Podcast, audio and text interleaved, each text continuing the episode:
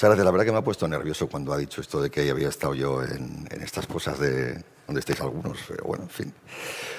Eh, yo creo que es importante también, ¿no? Hago una reflexión primero, eh, eh, porque creo que inicialmente hablabais de esa alianza público-privada, ¿no? Y tener en cuenta esas dos, esas dos formas de funcionar, ¿no? desde lo público, desde lo privado, y esa necesidad que tenemos para seguir trabajando. Bueno, en primer lugar, agradecer enormemente la invitación. Para UNEF es un privilegio poder estar aquí agradecer al Grupo Serra y a todo el mundo que nos hayáis invitado y poder compartir con vosotros hoy, bueno, pues unos trazos muy generales sobre, sobre la, energía fotovoltaica, ¿no? Como una de las soluciones y agradecer a Paula la intervención que ha hecho, que creo que ha sido interesantísima, ¿no? Bueno, es la, energía solar fotovoltaica como una respuesta a los retos energéticos y medioambientales en el siglo XXI, ¿no? Eh, ¿Paso aquí? Ahí qué retos tenemos y por qué la fotovoltaica es la solución. Aquí tenemos este rombo que nos gusta, que nos gusta hablar sobre él. ¿no? Sostenibilidad económica por un lado, la soberanía energética, la competitividad y el cambio climático. Cuatro, elementos que consideramos fundamentales y que tenemos que eh, tener claro que la fotovoltaica está presente en todos ellos de una manera eh, importante. A partir de aquí, eh, necesitamos una electrificación, porque la electrificación es parte de la solución ahora mismo de la descarbonización. La energía es el 75% de esas emisiones mundiales y, por lo tanto, estamos ante un momento clave para dar ese paso hacia la descarbonización a través de la electrificación y, sobre todo, de la energía fotovoltaica. Aquí, una reflexión que quiero hacer con vosotros es que tenemos una gran dependencia energética, pero hay un dato que últimamente nos llama la atención. Dedicamos a gas natural y a combustibles fósiles, importamos en nuestro país en torno a 70.000 millones de euros, que eso significa prácticamente un Next Generation anual, que si lo tuviéramos dedicado a, energías renovables no estaríamos importando con carácter anual. ¿no? Por lo tanto, es una reflexión que queremos hacer también con vosotros y que de alguna manera nos lleva a pensar en esa necesidad de acelerar esa transición energética por cuestiones, como he dicho antes, relacionadas con...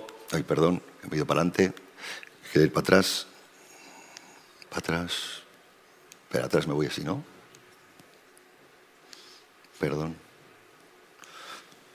Para atrás. Es que me voy para adelante con el de abajo.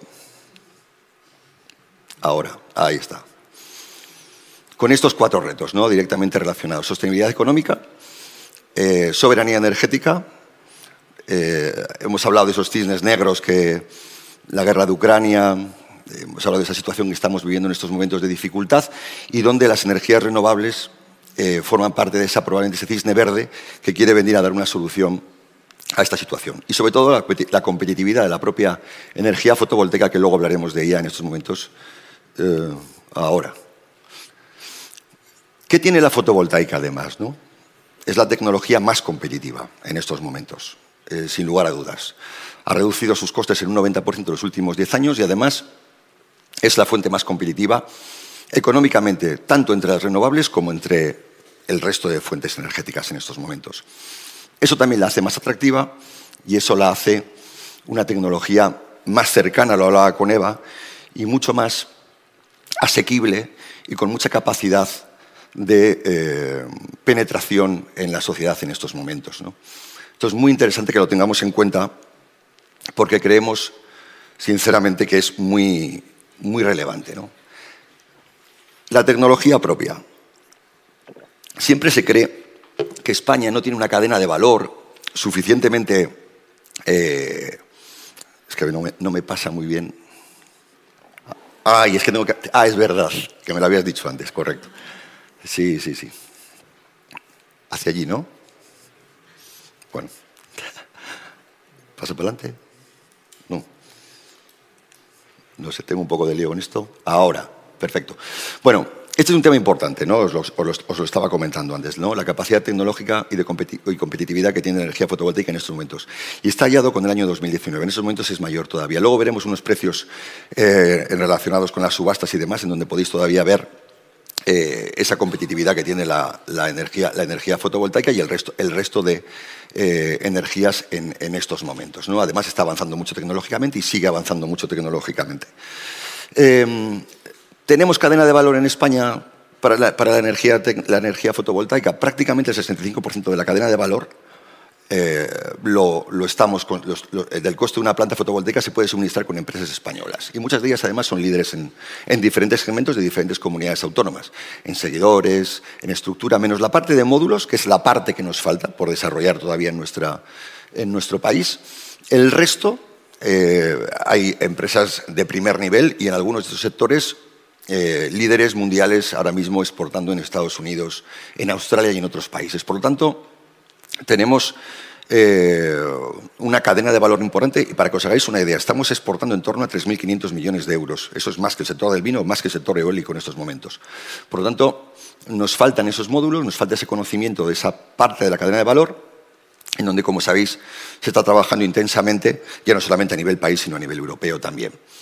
Tenemos sol, tenemos el recurso solar, somos el país de el país de la Unión Europea que más recurso solar tiene y eso significa que tenemos que aprovecharlo. Ahora mismo somos probablemente eh, estamos ante la gran oportunidad. ¿no? Eh, ¿no? nos hemos encontrado ante otra oportunidad similar.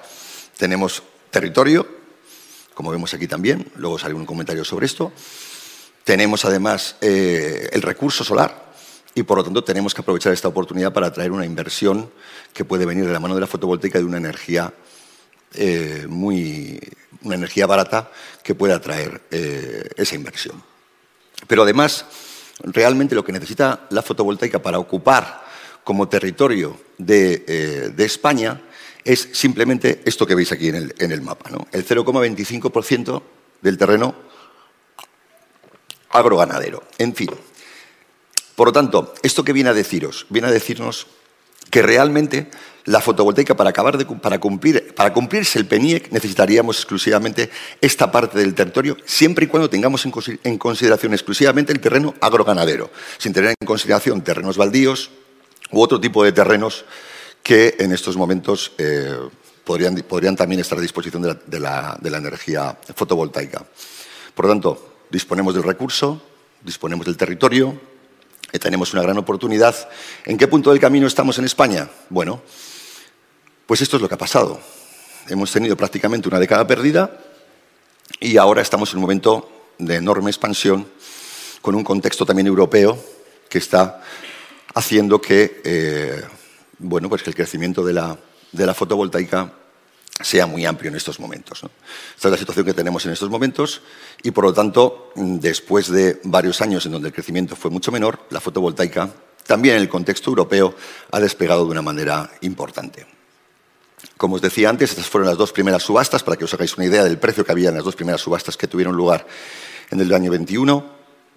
Eh, el precio medio de la fotovoltaica estuvo en torno a 24, luego un poquito más a 30, luego hubo una tercera que fue a un precio un poco mayor y una cuarta que prácticamente quedó desierta porque ya entraron otros factores de precio que entraron a... Pero bueno, es importante tener en cuenta... Eh, ahora esto, ¿no? que estamos en un momento de crecimiento y de, expansión muy, muy grande. Y aquí sí que quiero hacer una mención a dos cosas. Porque este crecimiento tiene que ver con plantas en suelo, pero también con autoconsumo. Como sabéis, UNEF tiene 700, en torno a 770 empresas y ahora mismo eh, la potencia acumulada de, autoconsumo supera ya los 5 los gigavatios y estamos en un, proceso de crecimiento muy, muy acelerado del proceso de autoconsumo que creo que es fundamental, tanto para lo que decía antes, para la posibilidad que tenemos de atracción de inversión, como también para la posibilidad de acercar eh, esa energía fotovoltaica a través de las comunidades energéticas, a través del autoconsumo colectivo, que va, esperamos que empiece a tener un mayor protagonismo en los próximos años, pero con el autoconsumo no sería necesario, por lo tanto necesitamos, las plantas en suelo para generar la suficiente eh, energía a través de una energía relativamente fácil, relativamente sencilla, pero que se encuentra con algunos problemas que luego voy a valorar con vosotros y voy a, compartir con vosotros. ¿no? Eh, este es uno de los problemas que a veces nos encontramos. Es verdad que se han tramitado 100 gigavatios de fotovoltaica, cuando el objetivo del PENIAC eran 39, y hay más de 15 instalados, pero de estos 100, eh, no os asustéis, porque ya se han aprobado las días de en torno a 40, y de esos 40 como mucho creemos pues que en torno a 32, 33 se acabarán, eh, acabarán siendo una realidad. Pero eh, estos son los problemas que a veces nos encontramos y que están siendo, sobre todo el primero. Eh, el tema de la tramitación de los expedientes. ¿Crece la oposición social a las plantas? Es cierto, está creciendo la oposición social a las plantas, en algunos sentidos, pero también es verdad que nosotros hemos generado una serie de certificados que luego os comentaré y quiero compartir con vosotros para que eh, podáis eh, también ver un poco cómo estamos trabajando, intentando compartir en todo momento con eh, los municipios, con las comunidades autónomas, cada uno de los proyectos y que la transparencia también sea una de las, una de las claves para poder hacer viables los, los proyectos. ¿Qué está haciendo el sector para avanzar de forma sostenible?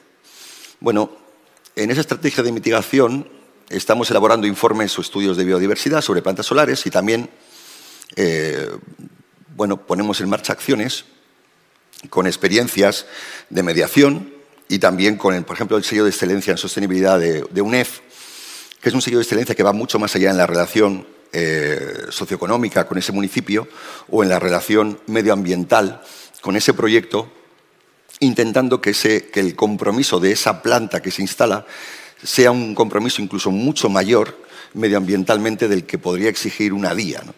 Y esto está teniendo mucho, mucho éxito y ahora ya rondan en torno a las 30, a las 30 plantas en España que tienen ese sello de, excelencia y de, sostenibilidad y que además eh, cada vez hay más interés por, por eh, compartir.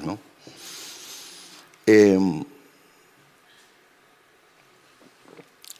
también estamos intentando compartir las mejores prácticas para el desarrollo de plantas solares.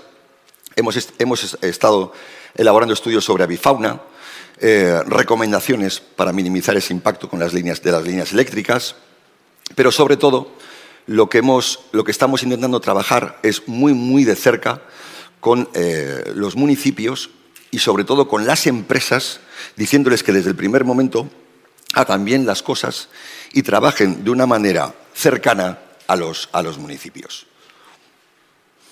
Este es uno de los eh, informes que hemos elaborado recientemente, ¿de acuerdo? Son, bueno, son unos informes que elaboramos sobre biodiversidad de las plantas fotovoltaicas, la, biodiversidad de las plantas fotovoltaicas. La verdad que eh, el suelo se recupera su actividad eh, y el equilibrio entre organismos vivos rápidamente, el suelo evoluciona. Hemos estado viendo cómo en los últimos en los últimos estudios que ya hemos realizado sobre plantas, sobre las mismas plantas durante diferentes años, la biodiversidad en, esas plantas eh, crece y cada vez es más, eh, más intenso y por lo tanto el, además el uso, como no existe el uso de fitosanitarios y demás, cada vez hay más eh, bueno, pues, biodiversidad que está viviendo dentro de esa planta. ¿no? Y eso genera pues una oportunidad para esa biodiversidad, que en algunas eh, regiones incluso están viendo cómo esas, esas plantas fotovoltaicas eh, generan unos indicadores naturales y que se puede albergar, mucha mayor diversidad que antes incluso de la instalación de la planta. Por lo tanto, empezamos a ser espacios seguros, espacios eh, de biodiversidad, espacios que protegen incluso esa biodiversidad en los lugares donde se instalan esas plantas. Por lo tanto, creemos que somos una oportunidad para la biodiversidad y con el sello de excelencia, solo seré muy, muy breve, me queda un, poquito de tiempo, quiero entrar un poco más a fondo porque sí me interesa comentaros que mm, en, los criterios que tenemos establecidos eh, para poder acceder a ese, sello, a ese sello de excelencia por parte de las plantas, somos muy estrictos en el cumplimiento de todos ellos. Y solamente las plantas que cumplen de manera estricta todos estos eh, criterios tienen acceso al mismo. Eh, son criterios, además, y son plantas que se pueden visitar muchas de ellas. ahora mismo hay algunas de ellas que son fantásticas, que están en un proceso de, en plena naturaleza, eh, con una biodiversidad muy, muy intensa. Y además creo que es una manera de funcionar que deberíamos prácticamente eh, globalizarla a la hora de trabajar, porque va mucho más allá, desde el punto de vista, como os decía, ambiental y desde el punto de vista social, eh, en el compromiso con, con, el medio ambiente. Emplazamiento, por supuesto, fuera de Red Natura 2000 y fuera de zonas CEPA, CIP y demás. En el análisis del impacto ambiental Veis que eh, son proyectos que están situados fuera del área de influencia, vallado permeable, renaturalización, nidales, refugios para reptiles y roedores, charcas. Los podéis ver todos en, en las plantas que tenemos y la verdad que es muy interesante. No utilizamos cimentaciones, todos son hincados, si no, no hay manera de obtener este sello de calidad. Es, hoy en día todos son hincados prácticamente, pero sí que se exige también para este sello de, excelencia. En el diseño de las líneas, pues se han compartido líneas mejor con promotores y intentamos que sea un tema que no está aquí, pero que también nos parece muy importante, es la no, que, que, haya acuerdos con los propietarios. Entendemos que tiene que haber acuerdos con los propietarios, que la expropiación, las declaraciones de interés público, cuanto menos las utilicemos, mejor, y que haya acuerdos con propietarios para la instalación de la planta, siempre genera mucha menos resistencia.